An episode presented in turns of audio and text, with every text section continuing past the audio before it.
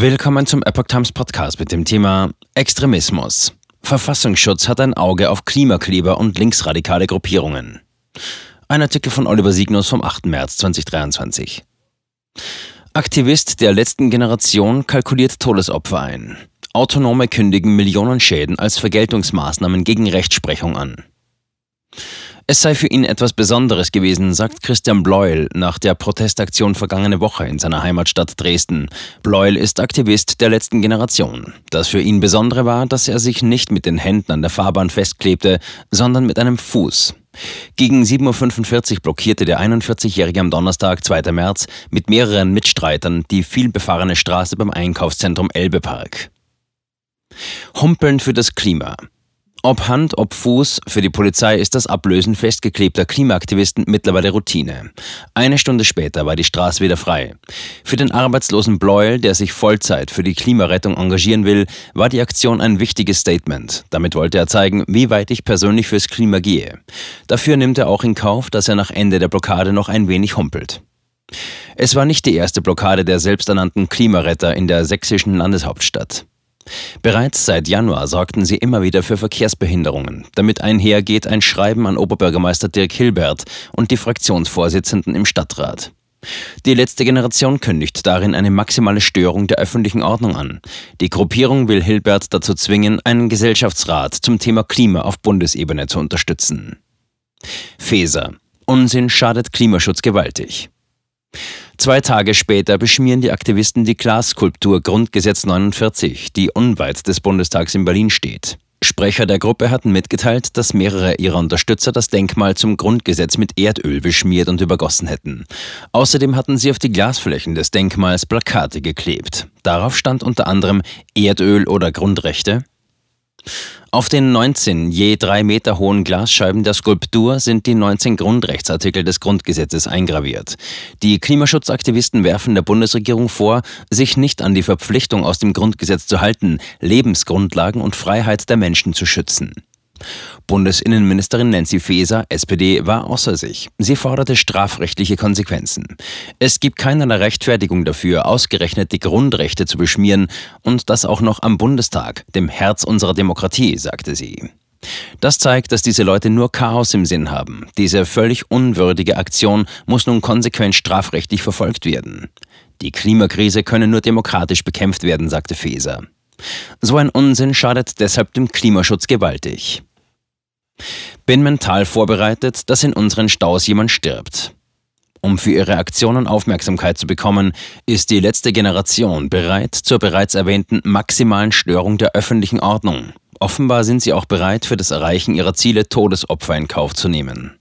Christian Bleuel, den ein Team von Sachsen Fernsehen ein Jahr begleitete, sagte in der Doku, ich bin zumindest im Hinterkopf mental immer darauf vorbereitet, dass in unseren Staus jemand stirbt. Gerade durch einen Unfall am Ende des Staus könnte es wirklich sein, dass da Menschen sterben und das ist wirklich schwer zu ertragen. Aber es ist etwas, was wir ein Stück weit riskieren müssen.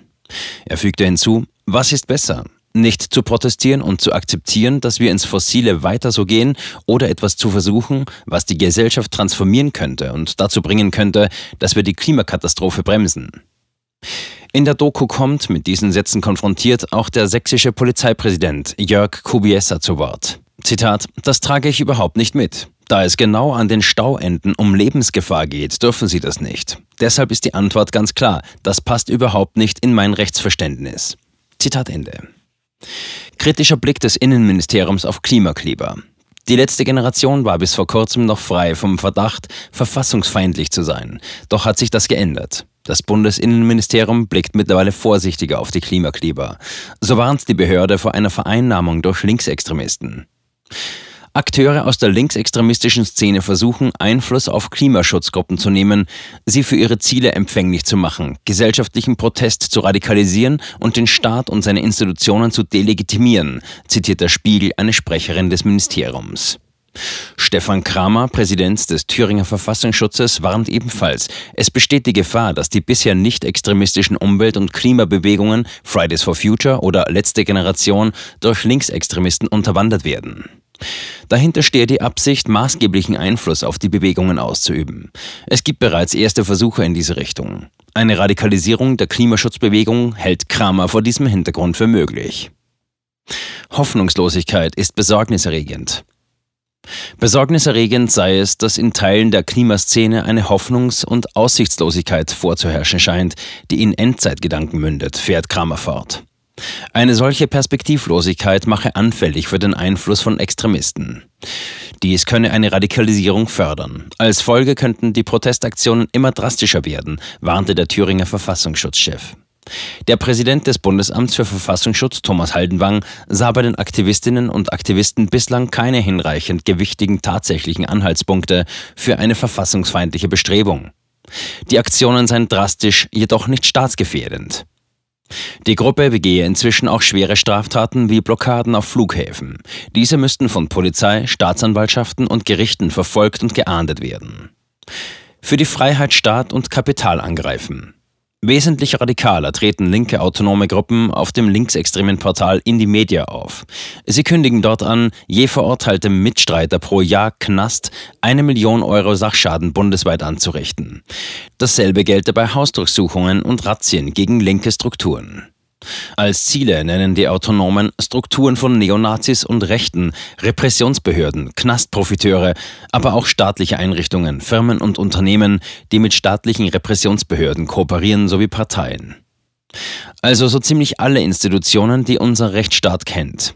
Getreu dem Motto Staat und Kapital angreifen für die Freiheit dürfe man aber auch selbst kreativ werden, was man angreifen will, motivieren die Autoren des Beitrags. In weiteren Beiträgen stellen die Linksautonomen dar, wie sie etwa auf Hausdurchsuchungen reagieren.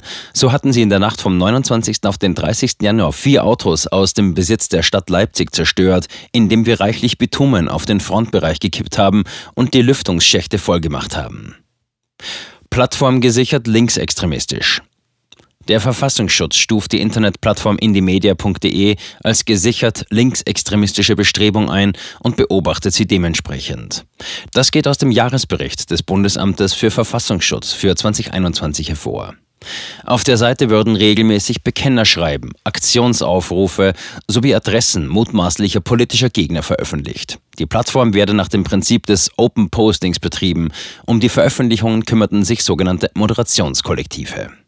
In dem Bericht heißt es nun, es würden zwar Spam-Beiträge und Inhalte entfernt, die dort wahrscheinlich unter falscher Fahne veröffentlicht wurden, etwa von Rechtsextremisten. Vereinzelt würden auch Beiträge mit linksextremistischem Hintergrund gelöscht, wenn diese eine erhebliche Gefährdung für Leib oder Leben von Menschen entfalten könnten.